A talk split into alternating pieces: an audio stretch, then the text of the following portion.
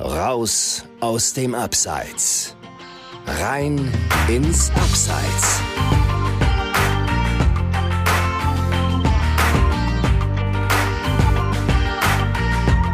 Moin, hier melden sich wieder Chris und Dominik aus dem Abseits. Auch heute möchten wir dir wieder eine inspirierende und mitreißende Geschichte aus dem Amateurfußball erzählen. Mir gegenüber sitzt auch heute wieder natürlich der liebe Dominik. Und ähm, ich würde jetzt einfach mal sagen, du siehst ein bisschen verschlafen aus. Blick auf die Uhr, wir haben jetzt gerade 10 Uhr. Ähm, du kommst ja aus Essen nach, nach Düsseldorf, da musst du, glaube ich, auch schon früh losfahren, ne?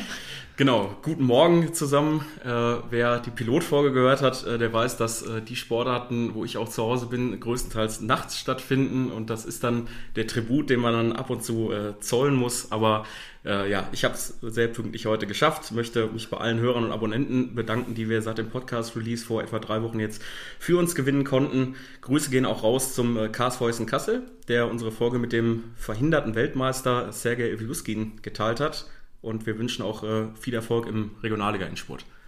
Genau, die Regionalliga Südwest, die läuft ja noch, ist eine der wenigen Regionalligen. Da, da gehen wir gleich auch mit unserem Gast drauf ein äh, im, im Laufe des Gesprächs, die, die gerade ähm, spielen dürfen und noch laufen. Ähm, ja, und nach zwei Spielern in den ersten beiden Folgen äh, mit, mit dem Gast äh, in Folge 2 und 3, die Folge 1 war die Pilotfolge ohne Gast, ähm, gehen wir heute nochmal äh, neue Wege und haben uns einen, einen Trainer eingeladen, der aber nicht nur Trainer ist, ähm, sondern auch äh, beruflich was ganz anderes macht. Äh, man, man könnte sagen, äh, er ist ein, ein waschechter Hamburger Jung äh, mit gewissen Entertainer-Qualitäten auch.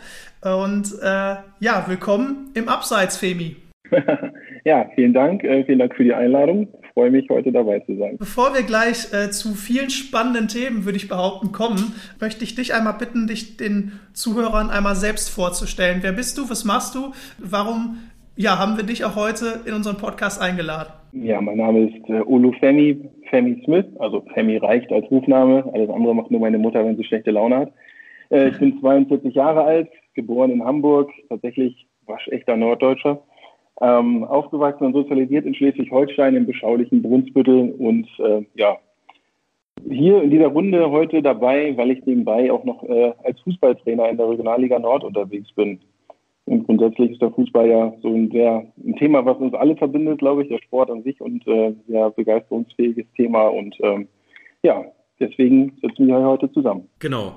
Wo erwischen wir dich denn äh, gerade und was würdest du jetzt normalerweise machen, wenn du nicht im Podcast wärst? Wenn ich jetzt nicht im Podcast wäre, dann äh, würde ich an gleicher Stelle sitzen wie jetzt auch in meinem Keller, äh, an meinem Schreibtisch äh, und würde mich ja, den Dingen des Alltags widmen, die dann sonst so auf meinem Schreibtisch auflaufen. Ja, jetzt habe ich aber das große Vergnügen, mich mit euch unterhalten zu dürfen. Das ist ja auch eine schöne Abwechslung. Das ist eine schöne Abwechslung. Äh, ja, wie, sieht, wie sieht denn dein Alltag aus? Du hast uns äh, im Vorgespräch erzählt, äh, du hast äh, Kinder, die sind äh, gerade in der Schule. Hast du heute Glück oder Homeschooling? ich habe heute, ja, die Kinder sind heute tatsächlich in der Schule. Ich habe zwei schulpflichtige Kinder hier, äh, die jetzt natürlich in dieser Corona-Zeit ähm, ein bisschen öfter mal zu Hause sind. Es gibt hier in Hamburg dieses äh, schöne Modell des Wechselunterrichts. Das heißt, jeden zweiten Schultag oder Werktag ähm, äh, können sie in die Schule gehen. An den anderen Tagen äh, müssen wir sie hier zu Hause bespaßen und unterrichten, so gut es dann eben geht. Und ja, heute ist dann der Tag, an dem sie nochmal in, in die Schule gehen. Und äh, deswegen habe ich den Vormittag heute mehr oder weniger äh, frei für Dinge wie Podcast, Arbeit und ja, was sonst so ansteht. Ja, jetzt hast du, hast du ja auch gesagt, normalerweise würdest du dich so den alltäglichen Dingen auch widmen. Für dich ist Alltag seit längerer Zeit schon Selbstständigkeit. Äh, du, du bist im Marketingbereich tätig, früher als Marketingmanager angestellt, mittlerweile eben schon lange selbstständig. Äh, ich glaube, da kannst du mich aber auch gerne korrigieren, wenn es falsch ist, schon seit, schon seit fast sieben Jahren. Warum hast du dich für den Weg entschieden, dich selbstständig zu machen? Wie kam es damals dazu? Das war eine witzige Geschichte. Also es kam tatsächlich so ein bisschen per Zufall auf mich zu. Also ich war zu der Zeit noch äh, im Angestelltenverhältnis äh, für die Klitschko Management Group tätig, habe dort ähm, äh, Vitali und Wladimir äh, in den, zum Ende ihrer Karrieren quasi auch noch äh, im sportlichen Bereich betreut, in der Vermarktung betreut und in, der, in meinem Job in der KMG war es dann immer so, dass wir uns auch um New Business gekümmert haben oder ich mich auch um New Business kümmern durfte. Äh, hatte dann Kontakte auch zu äh, Fußballern. Einer davon war dann eben auch Jerome Boateng, Ähm, und als das dann ein Engagement für die Klitschko Management Group nicht zustande kam, hat sich eben die Situation so entwickelt, dass sich das angeboten hat, dass ich ihn persönlich, ähm, also dass ich mich quasi selbstständig mache mit dem Thema und gemeinsam mit seinem äh, Transfermanager und Berater quasi die Vermarktung für Jerome mit übernehme. Und ja, dann daraufhin habe ich dann die Chance 2014 ergriffen und habe mich dann in die Selbstständigkeit begeben mit dem Thema und mit dem ersten Kunden oder Klienten dann mit äh, Jerome Boateng. Ja, und daraus ist dann jetzt eben äh, in so viele andere Punkte, äh, haben sich dann daraus noch entwickelt und ergänzt und ja, jetzt sitze ich immer noch hier. Da müssen wir direkt mal einhaken. Jerome Boateng natürlich äh, sehr bekannter Name, wo sich viele fragen, äh, wo denn sein Weg hinführen wird, äh, nachdem er jetzt in äh, München zu Ende sein wird. Äh, hast du schon was gehört, welche Liga es denn sein könnte? Nein, nein. Also da, dazu muss man sagen, also dass ich jetzt äh, mit, mit Jerome auch seit einigen Jahren auch nichts mehr äh, beruflich jetzt auch oder, oder meiner Tätigkeit auch zu tun habe. Äh, die Wege haben sich dann äh, nach ein paar Jahren auch wieder getrennt. Ähm, so da, also deswegen weiß ich auch überhaupt nicht, inwiefern da jetzt äh, wie da seine Karriereplanung aussieht oder ähnliche Dinge. Äh, da bin ich leider nicht im Thema. Was hast du denn dann auch für Personen wie Jerome Boateng genau gemacht? Also wie konnte man sich dann genau den Aufgabenbereich vorstellen, den du für, für solche Leute, ähm, Fußballer oder generell auch Sportler übernommen hast? Ja, mein Schwerpunkt war immer die Vermarktung. Also ich habe mich da nicht ums Karrieremanagement und seine Transfers gekümmert. Dafür gab es dann andere, äh, die dann eben äh, als seine Berater tätig waren. Mein äh, Schwerpunkt äh, war die Vermarktung der, der Persönlichkeitsrechte, sprich äh, äh, Werbepartnerschaften und ähnliche Geschichten. Ähm, ja, zu, zu einzutüten, beziehungsweise dann eben auch zustande zu bringen. Ähm, ja, und in diesem Feld habe ich mich bewegt. Das heißt, ich hatte also mit der sportlichen Performance äh, nur am Rande zu tun. Also das war tatsächlich äh, der Beritt der Berater. Davon habe ich mich äh, immer ein bisschen abgekapselt oder beziehungsweise äh, das nicht zu meinem Gebiet gemacht. Das war eben, das war eben klar getrennt. Meins war eben der wirtschaftliche Part und nicht der sportliche. Jetzt hast du ja auch gesagt, Jerome Boateng, das war so einer deiner ersten Klienten. Mittlerweile hast du seit, seit vielen Jahren ja keinen Kontakt auch mehr zu ihm. Wie ist denn die aktuelle Situation gerade bei deiner, in deiner Selbstständigkeit? Wie viele Kunden hast du? Ist es gerade durch Corona für dich vielleicht auch, auch schwieriger als sonst? Hast du Mitarbeiter? Wenn ja, wie viele? Und welche Projekte stehen jetzt gerade so an? Also Mitarbeiter habe ich jetzt keine tatsächlich. Und es ist auch so, dass ich das, dass ich meine Aufgabengebiete so ein bisschen weiter immer Richtung Fußball verschoben hat. Also ich bin quasi von dem Thema der, der, der Vermarktung von Persönlichkeitsrechten immer mehr Richtung äh, tatsächlich operativen Fußball gerutscht. Ähm, wie es dann so ist, äh, wenn man ähm, mit Leuten spricht und sein Netzwerk irgendwie dann auch bemüht, dann kommt dann so eine Tür öffnet sich und dann macht man andere Dinge und kümmert sich dann äh, in beratender Funktion um andere äh, Projekte. Ich habe es dann ähm, so gemacht, dass ich äh, ja eigentlich immer wieder zurück und näher an den Fußball ran wollte. Dadurch hat sich dann was ergeben, dass ich ähm, auch beratend für äh, Profivereine äh, in Bezug hinsichtlich ihrer Nachwuchsleistungszentren und ihrer konzeptionellen Aufstellung dort eben auch tätig war. Ähm, ja, das hat mich dann so ein bisschen in diesen Fußballbereich zurückgeschwemmt. Ähm, ja, und solche Dinge betreue ich heute immer noch. Also ich äh, bin jetzt auch gerade wieder dabei, konzeptionell für einen Verein äh, ein Nachwuchskonzept zu, äh, zu entwickeln ähm, und freue mich, dass ich jetzt eigentlich dann auf dem Wege in den letzten Jahren, äh, wo ich immer in Sportumfeldern gearbeitet habe, aber jetzt auch sehr konkret auch inhaltlich mich noch mehr mit dem Thema Sport oder mit dem Thema Fußball befassen kann. Also ich bin so ein bisschen aus dieser reinen Vermarktungsschiene weggegangen und mehr in diese Beratung hinein, ähm, was jetzt zum einen Clubs sind, aber eben auch ähm, ja, Unternehmen sind, die äh, im Sportbereich sich tummeln und dort ja, ihre Produkte oder Dienstleistungen anbringen wollen. Ich wollte gerade sagen, die Schnittstellen in den Sport oder zum Fußball, die waren ja eigentlich bei dir immer da, äh, da du ja vorher auch äh, für die äh, Vermarkteragentur tätig warst, die, glaube ich, beim TSV 1860 äh, auch engagiert war, ne?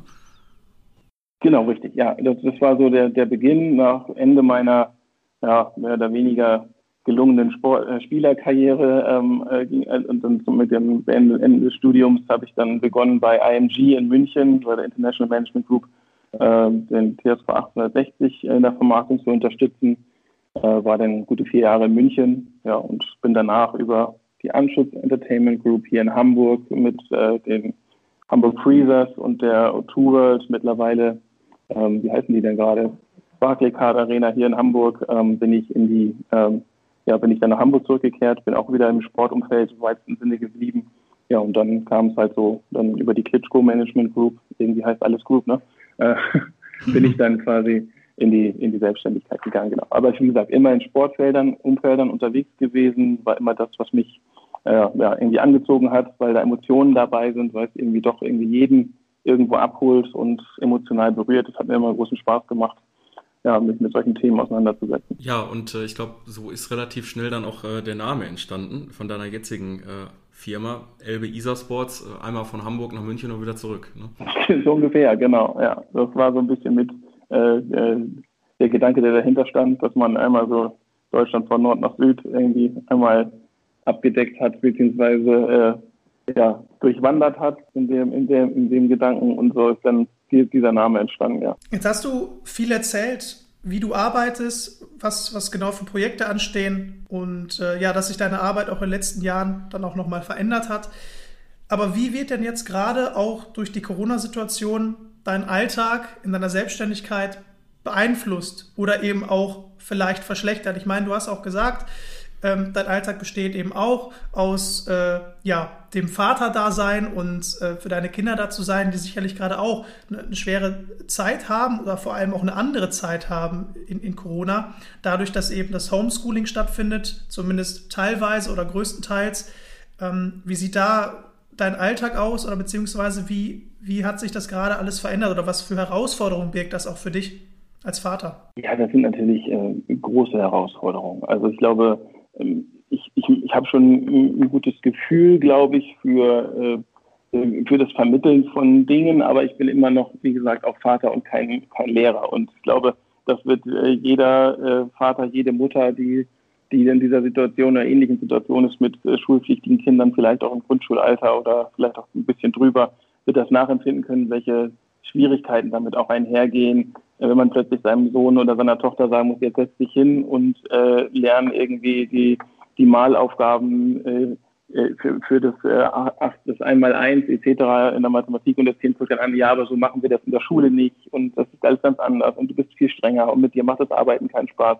Also das sind natürlich so ganz alltägliche äh, Dinge, die auch hier immer wieder aufkommen und die uns auch wirklich dann fordern, ähm, einfach weil wir natürlich auch ja, dadurch, dass wir nur Eltern sind und eben keine ausgebildeten Pädagogen in diesem Fall sogar noch, also ja, meine Frau ist keine Lehrerin, ich bin kein Lehrer, ähm, ist es natürlich, äh, wirkt das natürlich eine Schwierigkeit und ist es auch mal so ein bisschen äh, ein Spagat und eine Herausforderung, den Kindern da auch gerecht zu werden und äh, neben den Dingen, die man dem sonst auch noch auf dem Schirm hat, äh, sprich äh, berufliche Herausforderungen etc. Ähm, meine Frau ist auch äh, berufstätig und dementsprechend auch eingebunden. Das heißt, wir müssen uns hier ein bisschen aufteilen. Äh, ist es natürlich so, dass äh, wir da aufpassen müssen, dass wir dann auch in stressigen Situationen trotzdem die Ruhe bewahren und dann immer auch wieder daran denken, dass es eben Kinder sind, die dann in gewissen Dingen eben so reagieren, wie sie dann reagieren und dann hoffen wir, dass wir das Beste hinkriegen. Aber für die Kinder ist es definitiv eine Belastung. Ähm, die werden lieber in der Schule, werden lieber jeden Tag mit ihren Schulkameraden zusammen. Es ist leider momentan nicht möglich. Ja, du sagst es. Es ist aber eben für, für alle Beteiligten dann eine, eine große Herausforderung. Vielleicht sogar für die Kinder oder eben ähm, jetzt nicht nur auf, auf deine Kinder noch bezogen, für die vielen Jugendlichen auch zurzeit, die eben ihren normalen Alltag nicht leben können, ihre, ihre Freizeit nicht haben ja auch nochmal eine ganz andere Herausforderung, weil ich glaube, ähm, wir oder auch du vor allem bist ja auch in, in einem Alter, wo man, glaube ich, auch wenn sowas neu ist, einfach besser damit umgehen kann äh, als, als ja viele deutlich jüngere Menschen. Und äh, ich glaube deshalb, äh, ja, ähm, muss man da, glaube ich, aus, aus mehrerer Sicht ähm, Verständnis für aufbringen. dass es vielleicht äh, auch was die schulischen Aufgaben angeht, äh, nicht so gut läuft oder nicht so einfach ist, wie es vielleicht wäre, wenn der normale Schulalltag ähm, da wäre, ne? Ja, ganz genau. Es ist einfach so. Ja, also man, das ist äh, für die Kinder, also ich muss ganz ehrlich gestehen, dass in unserem Fall äh, die beiden das wirklich äh, sehr, sehr gut machen. Da bin ich ganz stolz auf die beiden. Die sind jetzt, also der, der Große wird jetzt, achteinhalb und die Kleine wird jetzt sieben. Also äh, die machen, die sind noch relativ jung, sind jetzt in der ersten und zweiten Klasse, aber die machen das wirklich äh, richtig toll mit und die haben sich auch an diese schwierige Situation jetzt seit mittlerweile mehr als einem Jahr äh, auch gut gewöhnt und äh, sind auch trotzdem irgendwie noch guter Dinge und positiv, aber man merkt schon, dass ihnen gewisse Dinge einfach fehlen. Äh, sei es der wirklich komplett sorglose Umgang miteinander, dass man nicht immer an Masken denkt, dass man sich frei bewegen kann, dass man zum Sport gehen kann, wenn man will. Also sind beide im Sportverein aktiv und äh, spielen dann äh, leidenschaftlich gerne Handball, was mich ein bisschen wundert, aber okay, manchmal kann man als Vater nichts dagegen tun. Haben nicht deine Gene bekommen, ja? nee, tatsächlich nicht. Oder vielleicht hätte ich, hätte, habe ich es einfach falsch gemacht und mir die falsche Sportart ausgesucht damals, kann ja auch sein. Also, aber äh, nee, äh, und die beiden spielen halt gerne Handball und sind im Verein aktiv, aber können seit seit über einem Jahr eigentlich gar nicht regelmäßig äh, Sport treiben, weil es einfach nicht geht. Und das sind auch natürlich auch so Dinge, äh, das merkt man dann. Gerade äh, bei, bei meinen Kindern merkt man, dass sie halt diesen Bewegungsdrang haben und wenn ihnen der so genommen wird und sie dieses Ventil nicht kriegen, ja, dann ist es natürlich erstmal blöd und da, da fehlt ihnen dann was. Ne? Also, da steht ja dann damit mit dem Sportverein los, mit dem Schwimmlernen geht's weiter und dann und die Schule ist dann ist ja noch dann der größte Teil davon, wo es einfach dann so Dinge einfach ja, leider für die Kids gerade wirklich auf der Strecke bleiben. Ich glaube vor allem für junge Menschen ist die Bewegungsfreiheit ja auch gerade noch einmal wichtiger, weil man viel ausprobiert, weil man noch nicht genau weiß, was gefällt einem, wo möchte man hin, welche Sportart ist äh, für einen persönlich die beste.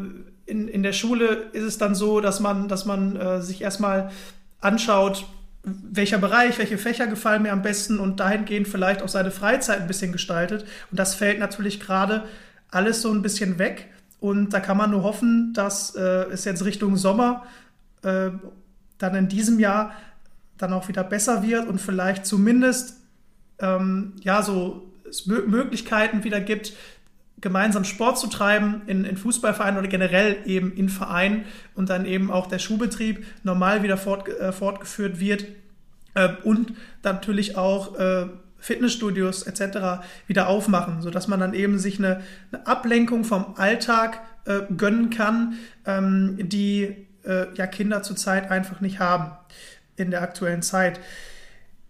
Jetzt glaube ich, dass, dass man über das Thema noch viel, viel länger äh, reden könnte. Aber Femi, lass uns mal äh, im, im Gespräch äh, weitergehen und äh, auf ein anderes Thema zu sprechen kommen. Du ähm, hast jetzt erzählt, wie du dich selbstständig gemacht hast äh, vor vielen Jahren und ähm, vor dieser Zeit, also vor dem Moment, wo du gesagt hast, ich mache mich selbstständig, lange davor, muss man ja mittlerweile äh, sagen, hast du auch mal deine Entertainer-Qualitäten gezeigt. Ich hatte es in, in der Vorstellung am, am Anfang kurz schon angeteasert.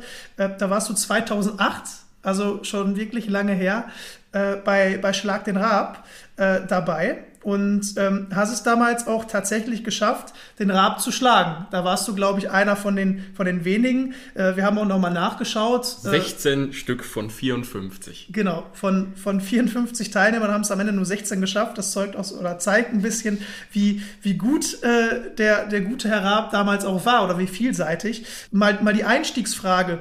Wie, wie kam es dazu damals, dass du dich dafür überhaupt beworben hast?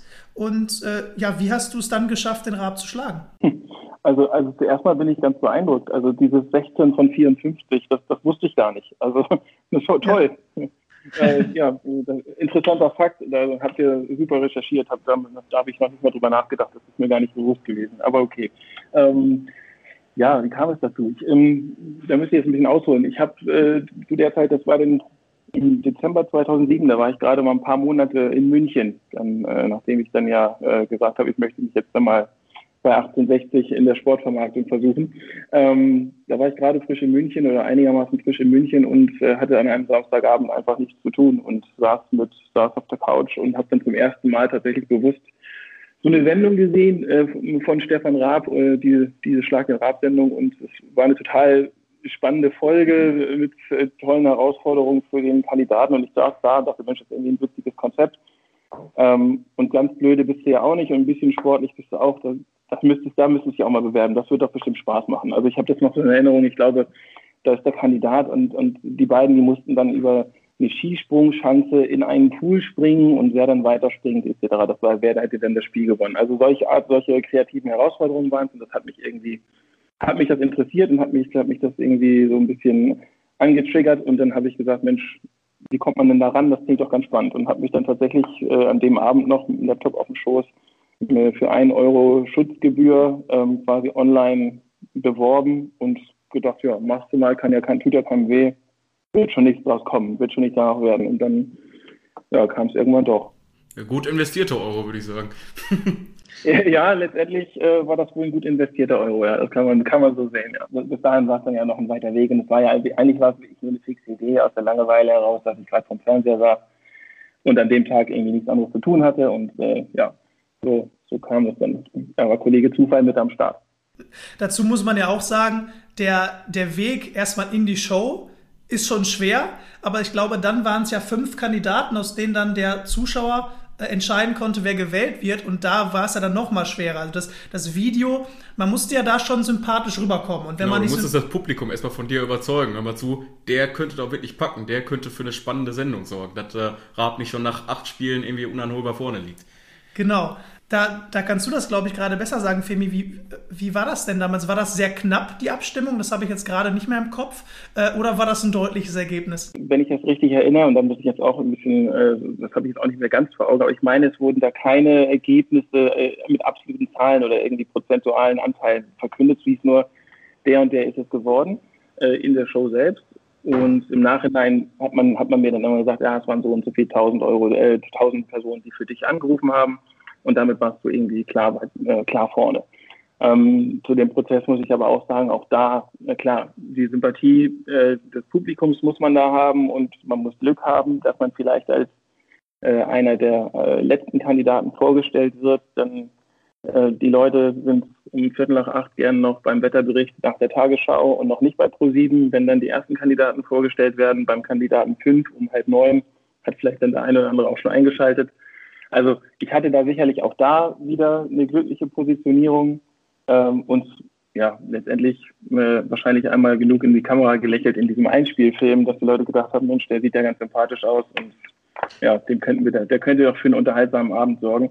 Ich muss ja. aber dazu sagen, dass die Kandidaten, die mit mir da oben standen und diesen gleichen langen Weg durch das, die Castings etc. genommen haben, äh, die waren auch alle großartig. Also die, also die waren noch viel besser als ich. Also es waren äh, Wahnsinnstypen äh, und Wahnsinns, äh, Wahnsinnsmädel noch dabei, äh, was die alles drauf hatten, äh, was die auch äh, so, äh, sowohl intellektuell als auch sportlich drauf hatten. Das war schon beeindruckend. Also ich kam mir da sehr, sehr klein vor, als dann ich dann zum ersten Mal die Einspielfilme der Mitbewerber gesehen habe, dachte ich nur, hoffentlich zeigen die meinen nicht. Das ist ja lächerlich, was ich jetzt zu sagen habe.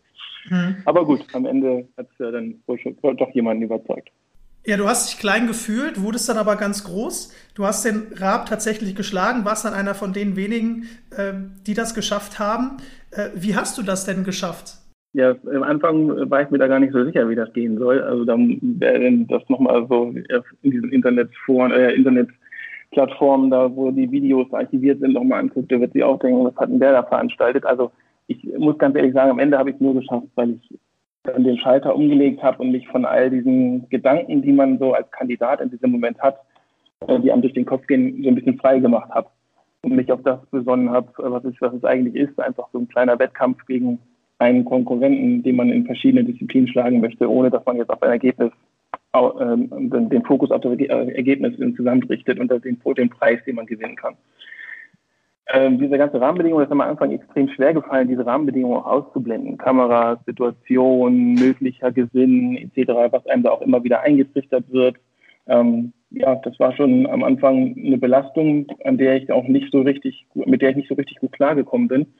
Ähm, was man ja auch in den Ergebnissen der ersten Spiele dann äh, äh wieder äh, gesehen hat, was sich da wieder gespiegelt hat. Aber ja, dann, als es dann doch fast aussichtslos zurücklag, du hast vorhin gesagt, man sucht den Kandidaten, der nicht nach acht Runden äh, schon hoffnungslos hinten liegt. Ich war der Kandidat, der fast nach acht, acht Runden fast hoffnungslos hinten lag.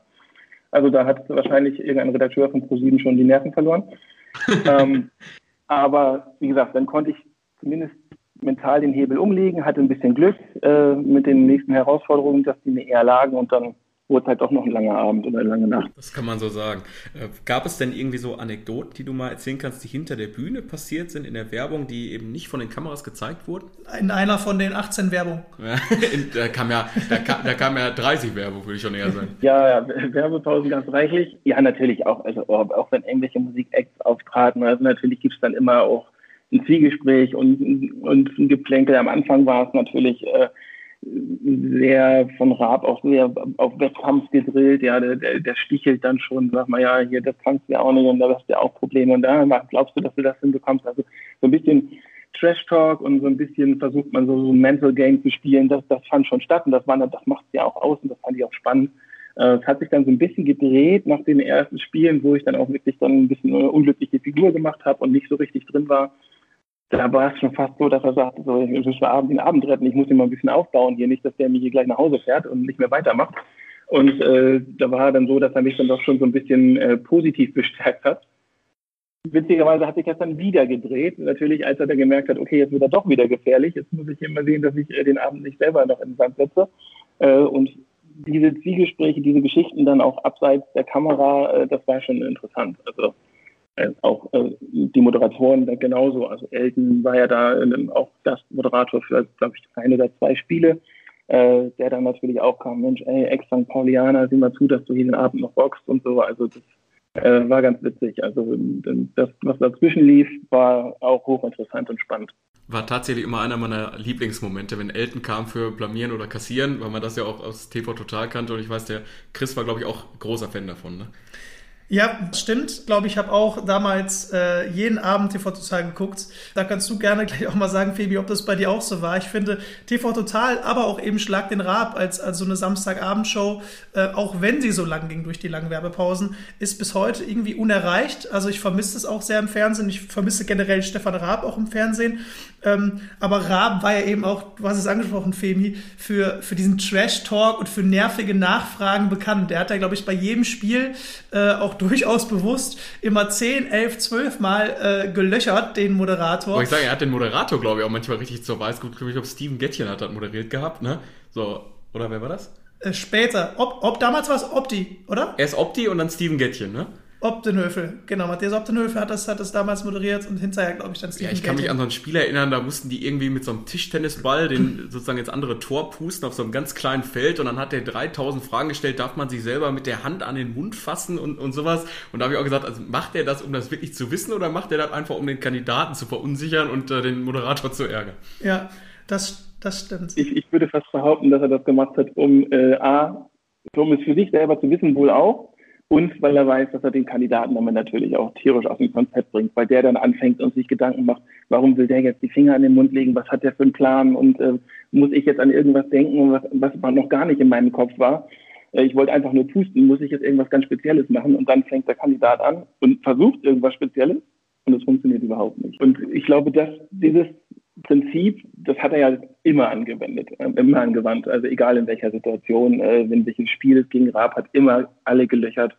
Äh, wenn es darum ging, klettern eine Leiter hoch, hat er gefragt, ob er die, ob er die Sprossen mit, auch mit beiden Händen anfassen darf. Und der Kandidat denkt, ja, warum nicht? Ja, also, also so solche Dinge zum Beispiel. Ja, und das bringt einen immer aus dem Konzept ich glaube, das war wirklich Teil seiner Taktik, diese Mind Games, äh, weil er ja wusste, dass er das Publikum sowieso gegen sich hat. Äh, Gerade gerade bei dir, wo du dann diese riesige Aufholjagd gestartet hast. Ich glaube, äh, jeder äh, hat dann bei Twitter auch sofort rausgehauen, schaltet mal pro sieben ein, da läuft gerade die Aufholjagd des Jahrzehnts und jeder hat dir das irgendwie gegönnt. Ich meine, man kennt ja auch andere Kandidaten. Äh, Christian, wer fällt dir da sofort ein?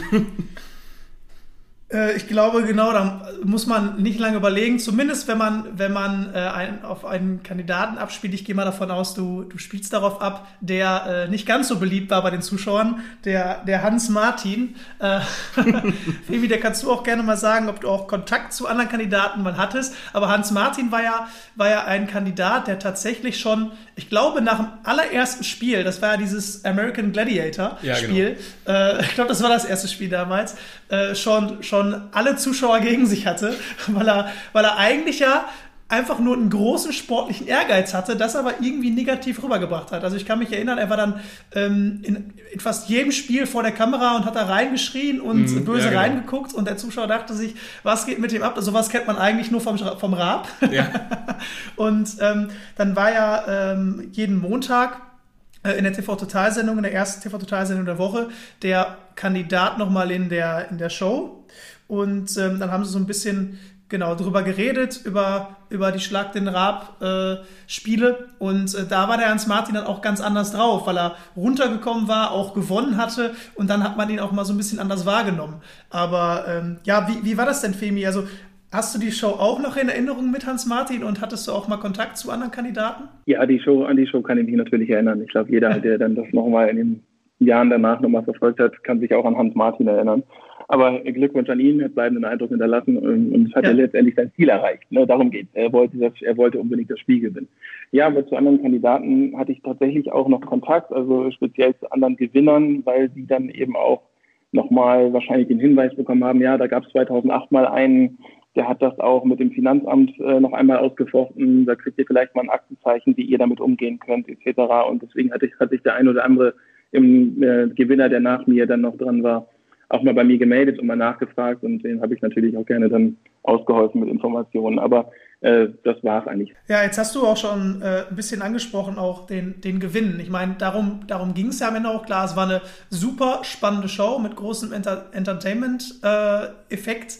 Äh, ähm, die dir sicherlich auch dann Spaß gemacht hätte, wenn du sie nicht gewonnen hättest. Du hast sie aber gewonnen und hast auch eben zweieinhalb Millionen Euro damals gewonnen.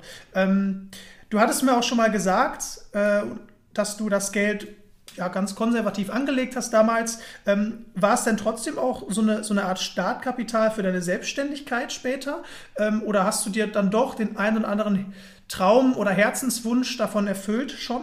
Natürlich ist es, war das natürlich auch im Hinblick auf die Selbstständigkeit ein riesen Rucksack und äh, eine riesen, äh, ein riesen Fallschirm viel, viel mehr, ein Sicherungsfallschirm, gar keine Frage äh, hat das vieles erleichtert, auch in der Überlegung, mache ich das überhaupt äh, oder wie möchte ich jetzt eigentlich in den nächsten Jahren weitermachen. Ähm, das ist ja ganz klar. Ähm, Träume erfüllt, ja, also ich, ich habe ein Haus gebaut, das fand ich schon mal ziemlich super ähm, mhm. und äh, da, da, fühlen wir uns auch ganz wohl als Familie. Ähm, habe tatsächlich auch äh, mir im November, äh, im Dezember 2008 äh, mal ein Porsche Cabrio gekauft.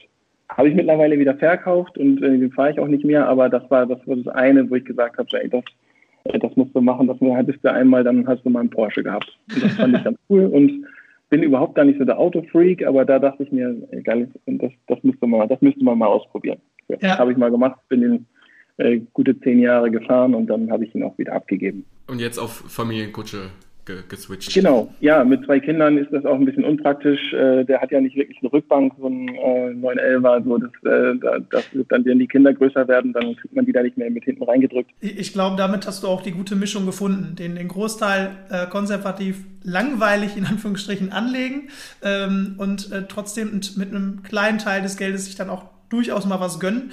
Ähm, und jetzt hast du ähm, ja auch, oder jetzt haben wir gerade auch viel über den, den Trash-Talk in Schlag den Raab geredet, äh, oder generell äh, von, von Stefan Raab. Äh, war das, würdest du sagen, auch ein Vorteil, dass du eben aus dem Fußball, aus dem Sport kommst, wo ja eben auch eben viel mit Trash-Talk gearbeitet wird, äh, und dass du eben auch mental auf der Höhe warst, um so ein Spiel, wo du erst zurücklagst, äh, viele Spiele zurücklagst, dann da eben noch zurückzukommen und das Ding noch für dich zu drehen. Ja, sicher. Also davon bin ich fest überzeugt, dass ich natürlich äh, diesen Ehrgeiz und diesen Wettkampfcharakter habe. Äh, das hilft dir natürlich in solchen Situationen. Und selbst wenn, wenn du jetzt noch nie vor so einem Riesenpublikum um so einen großen Preis quasi in, in anderen Abführungen gekämpft hast, so hast du zwar trotzdem schon so ein Gefühl für, ich lag zurück, ich habe nicht aufgegeben, es ist doch noch was Positives rausgekommen, ich habe das Spiel gedreht, etc. Das, das kannte man, das hat, hat man ja schon mal erlebt und da hat man auch so seine Erfahrungen damit gemacht und äh, das hat mir sicherlich auch da geholfen, glaube ich schon. Man weiß aber auch, äh, jede Medaille hat oft zwei Seiten. Ähm, ist es mit Blick auf den Fußball, du bist jetzt Trainer bei Eintracht Norderstedt, schwierig, äh, ja, sich über sich selbst, also als Trainer zu definieren und nicht so als der Rabbezwinger wahrgenommen zu werden? Nein, also ich glaube schon, dass es natürlich immer wieder ein Thema ist, ist schon so, aber ich habe jetzt auch festgestellt, dass in den letzten zwei Jahren auch die Geschichte, die wir uns unterhalten, in die ich mich auch unterhalte oder zu Themen, zu denen ich auch gefragt werde, schon so ein bisschen davon wegkommt. Man darf mal nicht vergessen, es war 2008, jetzt haben wir 2021, ist auch schon ein paar Monate her, das Ganze und so ein bisschen langsam ebbt es, ebbt es schon deutlich ab und das ist auch gut so. Ähm, wie gesagt, also ich glaube schon, dass die Leute mittlerweile mich auch, äh, wenn sie, wenn wir über Fußball reden oder wenn sie mich in einem Fußballumfeld äh, ansprechen oder was von mir hören wollen, dass sie dann auch sagen, okay, der ist Trainer und der ist nicht der Rapelsieger, sondern der ist im Trainer von Eintracht Norderstedt. Du sagtest, du bist, du bist jetzt Trainer bei Eintracht Norderstedt im, im Hamburger Raum. Dort bist du auch eigentlich bisher immer geblieben. Du warst vorher beim USC Paloma, beim SC Condor, äh, jetzt bei Eintracht Norderstedt. Äh, auf, auffällig ist auch so ein bisschen, dass du immer erst Co-Trainer warst und dann der Chef, auch wenn du jetzt in einem gleichgestellten Trainerteam bist mit, mit Jens Martens, da kommen wir gleich nochmal drauf zu sprechen. Ähm, ist es Zufall gewesen oder immer so der Plan von dir? Erst als Co-Trainer zu assistieren, ein bisschen reinzuschnuppern und dann ähm, der Cheftrainer zu werden in einem Team? Ja, also ich glaube, das war ähm, einfach, der ist tatsächlich immer der aktuellen Situation geschuldet gewesen und war da in dem Moment immer so die richtige, für mich die richtige Entscheidung, das so zu machen. Ich hatte das Glück, ähm, oder beziehungsweise ja, äh, Glück im Unglück, ich hatte mich irgendwie auf den letzten Rest meiner äh, wieder aktivierten Karriere doch nochmal verletzt und habe dann die Möglichkeit gehabt, als Co-Trainer damals in der Oberliga beim UFC Paloma noch so ein bisschen an der Mannschaft dran zu bleiben.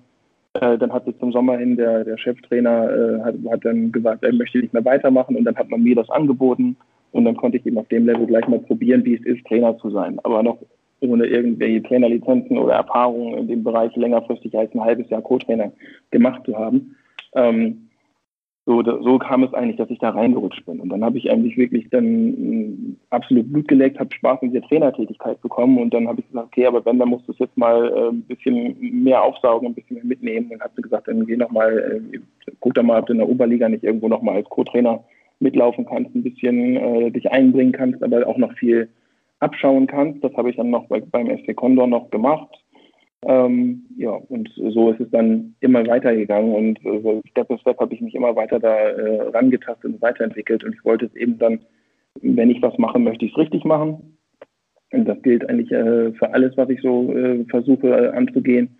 Ähm, und äh, da habe ich gesagt, gut, dann musst du dich jetzt irgendwie auch äh, zusätzlich qualifizieren, dann musst du sehen, dass du äh, lernst, wie es funktioniert. Und fang ruhig unten an, das ist überhaupt nicht schlimm, wobei Oberliga nicht zwar nicht zwingend unten ist, aber fang ruhig in der zweiten Reihe an, da kannst du auch viel lernen, viel mitnehmen. Ja, und jetzt ist es so, dass ich mich äh, ja, mit der Rolle, in der ich jetzt bin, bei Eintracht Norderstedt, äh, auf dieser Trainer, auf diesem Trainerlevel ganz wohl fühle ähm, ja, und gucke, wie sich das so weiterentwickelt. Das ist auf jeden Fall ein gut durchdachter Karriereplan und äh, wenn ich so an den größten Club äh, in Hamburg denke, äh, Horst Rubesch könnte ja auch anrufen. Ich glaube, der braucht auch noch einen neuen Co-Trainer in seinem Alter. ja, ich weiß gar nicht, wie die da auf der Trainerposition jetzt seit neuestem aufgestellt sind. Ähm, ja, ich, äh, die, die sollen mal, also die, die sind bestimmt schon, äh, schon gut versorgt äh, und, und deswegen äh, wünsche ich denen alles Gute und viel Erfolg. Aber das ist momentan, glaube ich, noch nicht, noch nicht das Thema für mich. Die Situation in Norderstedt ist aber jetzt auch ähnlich. Christian hat das eben angesprochen. Du bist in einem gleichgestellten Trainerteam mit dem Jens Martens, der ist auch schon 60 plus. Äh, wie muss man sich die Aufgabenteilung da zwischen zwei Leuten aus ja doch unterschiedlichen Generationen vorstellen? Wir haben halt äh, uns die, die Aufgaben relativ gut aufgeteilt oder klar, klar strukturiert aufgeteilt. Na, Jens äh, ist jemand, äh, der natürlich aus einer anderen Generation kommt an der Stelle, aber ähm, doch äh, ver vergleichbare Werte teilt, die, für die, die mir auch wichtig sind. Ähm, aber sein Schwerpunkt in der täglichen Arbeit ist tatsächlich eben auch die physische ähm, äh, Einstellung und Vorbereitung der Mannschaft, sprich alles, was das Konditionelle betrifft. Ähm, ich darf mich dann mit Fußballer fußballerischen Inhalten, taktischen Inhalten auseinandersetzen zum Schwerpunkt und äh, in der Trainingsarbeit und Trainingsgestaltung. Äh, und so ergänzen wir uns da an der Stelle, glaube ich, sehr, sehr gut. Ähm, haben grundsätzlich eine ähnliche Idee von Menschenführung, was so äh, den Umgang miteinander und äh, die Kommunikation betrifft. Das hilft ungemein.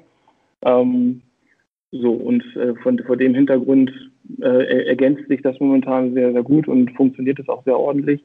Ähm, und da kann ich momentan eigentlich nur sagen, dass das aktuell, so wie wir zusammenarbeiten und äh, hoffentlich eben die Erfolge da uns eine gute Partnerschaft ist. Es ist ja die Regionalliga Nord eine von, von den Regionalligen, die, die abgebrochen wurden, äh, während der, der Westen, der Südwesten die, die Saisons zu Ende spielen, weil die örtlichen Behörden die Ligen eben als Profiligen eingestuft haben. In der Regionalliga Bayern wird jetzt auch noch der Meister ausgespielt in der Aufstiegsrunde und eben in der Regionalliga Nord und auch in der Regionalliga Nordost ähm, wurde die Saison nicht zu Ende gespielt. Wie sieht denn die aktuelle Situation oder Arbeit von, von euch dann aus? Ähm, du hast jetzt gerade so ein bisschen auch von der Aufgabenteilung gesprochen. Ähm, wie ist das jetzt aktuell in Corona? Da ist natürlich nur Arbeit oder steht wahrscheinlich nur Arbeit von zu Hause aus an. Äh, wie läuft das gerade? Habt ihr zum Beispiel gerade als Hauptaufgabe so ein bisschen die Kaderplanung voranzutreiben für die kommende Saison? Und ähm, ja, wie, wie macht ihr das auch ähm, organisatorisch mit den Spielern? Also haben die Spieler individuelle Trainingspläne ähm, mit, mit Homeworkouts, mit, mit Joggingrunden? Ähm, erzähl mal da mal so ein bisschen. Genau. Ja, also wir haben natürlich jetzt seit Oktober, äh, seit 1. November diese Situation, dass wir uns dann irgendwie von äh, MPK zu MPK hangeln. Äh, je nachdem, was die Ministerpräsidenten dann äh, an Neuerungen verkünden, mussten wir uns wieder darauf einstellen und daran weiter feilen. Wir haben angefangen natürlich mit den individuellen, Lauf, individuellen Laufplänen, dass wir den Jungs gesagt haben, okay, dann und dann macht ihr die und die Läufe. Wir hoffen, dass wir uns dann und dann wiedersehen dürfen auf dem Platz. Mussten das immer wieder weiter verschieben. Dann hatten wir das Glück, dass wir zu Jahresbeginn äh, durch großen Einsatz auch unserer Vereinsführung im äh, Austausch mit den Gesundheitsämtern äh, ein Hygienekonzept erarbeitet haben, äh, was uns zumindest ermöglicht hat, wieder äh, im Mannschaftstraining auf dem Platz durchzuführen. Haben wir auch gemacht, äh, im Hinblick darauf, dass wir auch gar nicht wussten, äh, wie geht es weiter. Wird die Liga nochmal gestartet? Wird der Landespokal noch ausgespielt? Äh, haben wir natürlich dann dementsprechend auch im Training äh, wieder zugesehen, dass wir uns auf ein einigermaßen äh, Wettkampfniveau bringen. Ähm, mittlerweile haben wir die Jungs wieder in den Urlaub geschickt, weil jetzt klar ist, die Regionalliga Nord wird nicht wieder, wurde nicht wieder aufgenommen und auch der Landespokal wird jetzt äh, wahrscheinlich oder in der naher Zukunft nicht und wahrscheinlich auch im Juni nicht wieder aufgenommen, sodass wir quasi jetzt äh, eine, schon in die frühe Sommerpause gegangen sind. In der Kaderplanung sind wir natürlich schon die ganze Zeit. Ähm, das ist natürlich jetzt der, der absolute Schwerpunkt. Ähm, ja, sind aber auch dabei, äh, weiter äh, Daten von den Spielern auch zu bekommen. Die machen ihre medizinischen Tests und äh, Analysen jetzt gerade, äh, sodass wir dann möglichst äh, zum Trainingsstart für die neue Saison dann alle Spieler soweit durchgetestet und fit haben und, äh, und, äh, und Daten von allen Spielern haben und ein Bild von allen Spielern haben, dass wir gut in die Vorbereitung starten können. Wird denn der Kader größtenteils zusammenbleiben? Wäre ja vielleicht wünschenswert. Also ich weiß, dass ihr bis zum Abbruch äh, doch durchaus gut dabei wart, ne?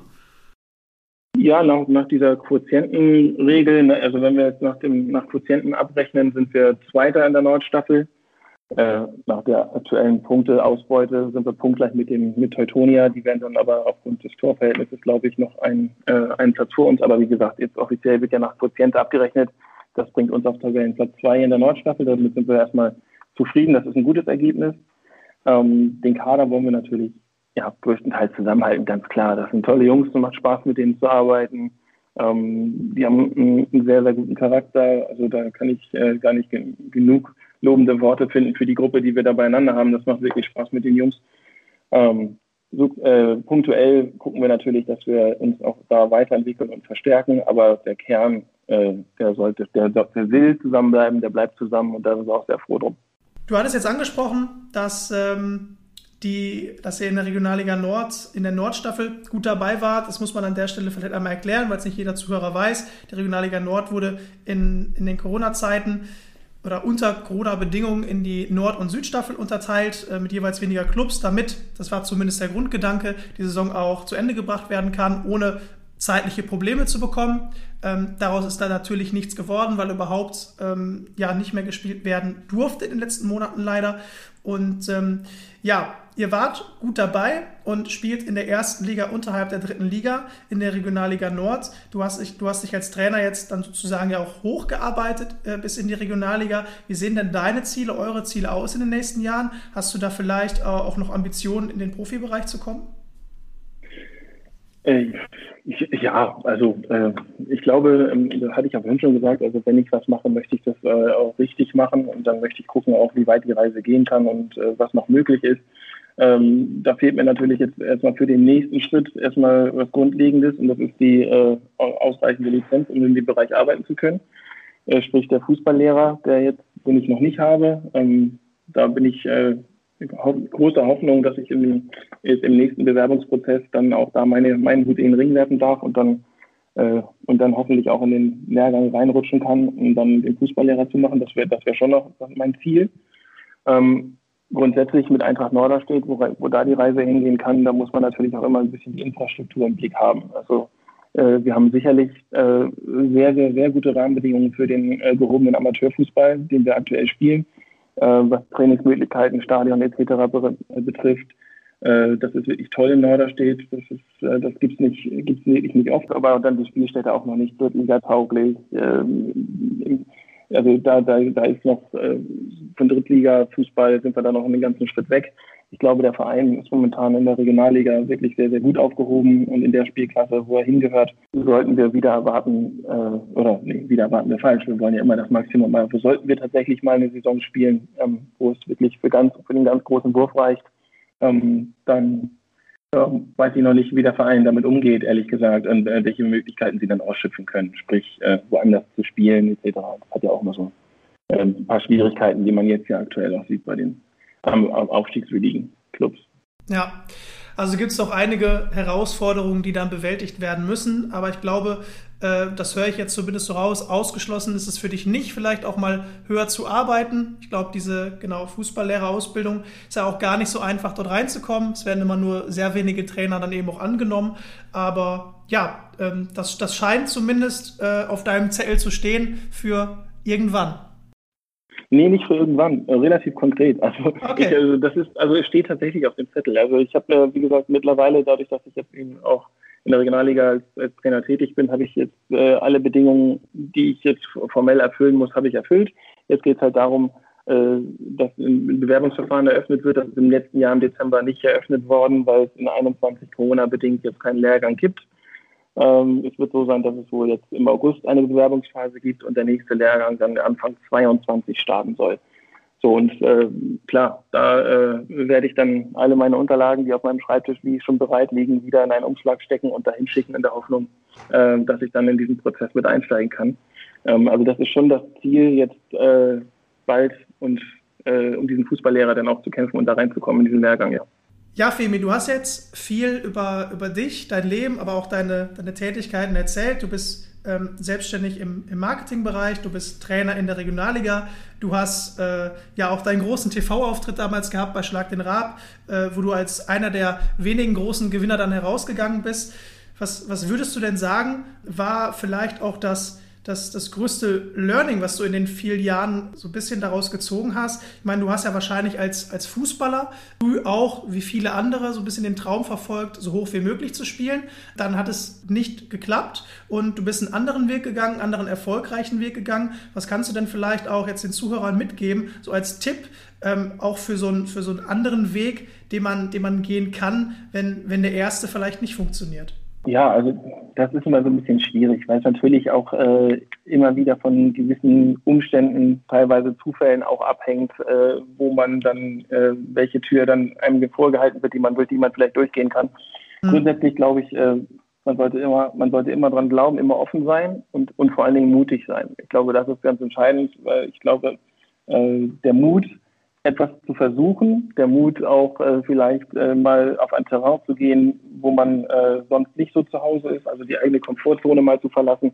Äh, das ist das, was einen dann weiterbringt und vielleicht dann in eine Richtung schubst, wo man sagt, so Wahnsinn, damit hätte ich gar nicht gerechnet, dass mir das mal gelingen kann. So, also ich glaube, das ist etwas, was ich jedem raten kann. Äh, seid mutig, ja, äh, probiert es aus, versucht es, auch wenn es vielleicht im ersten Moment auch in die Hose gehen kann, ja, äh, aber dann hat man es zumindest mal probiert. Ich sage mal so, für Schlag den Rab hätte sich auch jeder bewerben können, hat aber nicht jeder gemacht. So im Nachhinein zu sagen, ja, warum hat der jetzt gewonnen und hm, war der denn überhaupt so toll?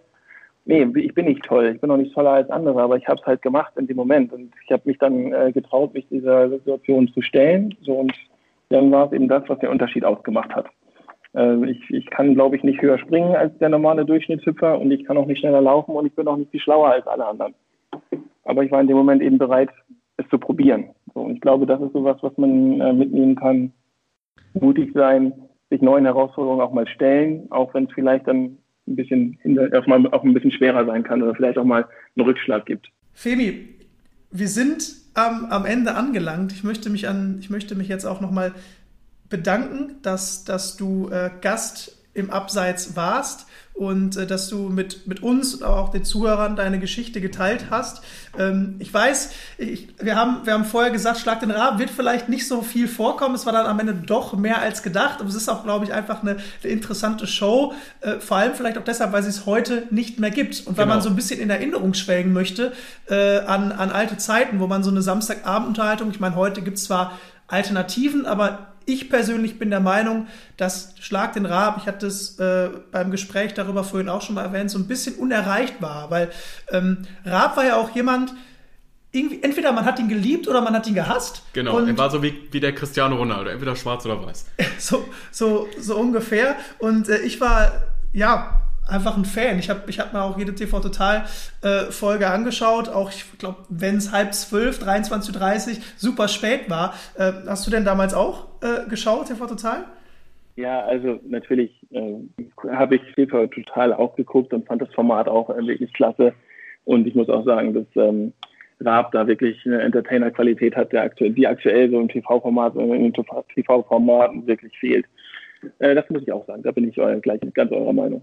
Gut, dann danken wir dir äh, für deine Zeit und was der Christian auch gesagt hat, dass du auch äh, auf diese größere Passagen äh, mit der Sendung nochmal geantwortet hast. Wir kennen das aus früheren Interviews, äh, dass man, wie gesagt, haben wir auch angesprochen, eben nicht immer als Radbezwinger wahrgenommen werden möchte. Aber ich glaube, das hast du in deiner Karriere bisher auch super hinbekommen.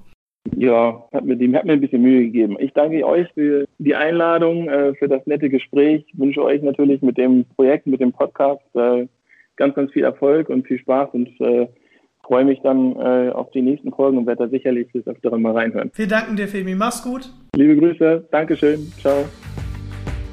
So, Folge 4 ist im Kasten. Diesmal wieder etwas länger als geplant. Aber vor allem das Thema Schlag den Rab war für uns und ich hoffe auch vor allem für euch als Zuhörer interessant. Und ähm, wann bekommt man schon mal die Gelegenheit, mit jemandem zu sprechen, der teilgenommen hat und auch die Show dann noch gewinnen konnte? Was aber eben unter anderem auch ein wichtiger Punkt war, dass ähm, ja, Femi ja nicht nur an der Show teilgenommen hat, sondern eben auch sehr viel Geld damals gewonnen hat und auch aufgezeigt hat, wie man es schaffen kann, sich durchaus damit was zu gönnen, was man schon in der Jugend haben wollte, aber gleichzeitig das, den größten Anteil des Geldes in Anführungsstrichen langweilig anzulegen, weil das einem einfach ein schöneres und besseres Leben ermöglicht. Manchmal ist dann tatsächlich der langweilige Weg wirklich der bessere Weg. Femi zeigt hier einerseits, wie man Millionär wird, aber das Schwierige ist, wie man Millionär bleibt. Und ohne Name-Dropping zu betreiben, kennen wir, glaube ich, alle einige Beispiele, gerade aus dem Fußballbereich von Spielern, die dann ganz schwer abgestürzt sind nach der Karriere.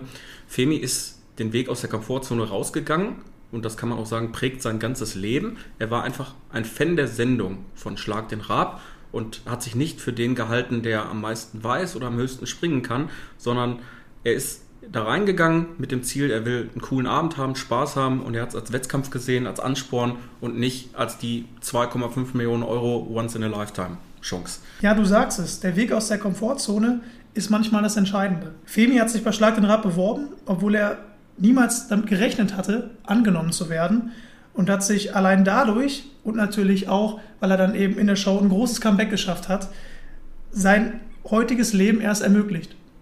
Ein super Typ, der auch seiner großen Leidenschaft im Fußball weiterhin treu bleibt, aktuell als Regionalligatrainer, vielleicht bald als Fußballlehrer und dann auch im Profibereich.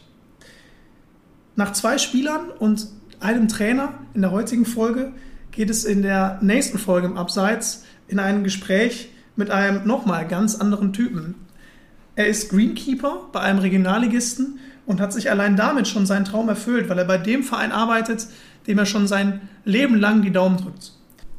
Das Besondere an ihm ist aber auch, dass er letztes Jahr eine Initiative gegründet hat, mit der er krebskranken Kindern hilft. Um wen es sich da genau handelt und was er zu erzählen hat, das erfahrt ihr in der nächsten Folge am kommenden Sonntag. Seid gespannt und wartet auf den Pfiff aus dem Abseits. Wir sind raus. Ciao, ciao. Tschüss, bis nächste Woche.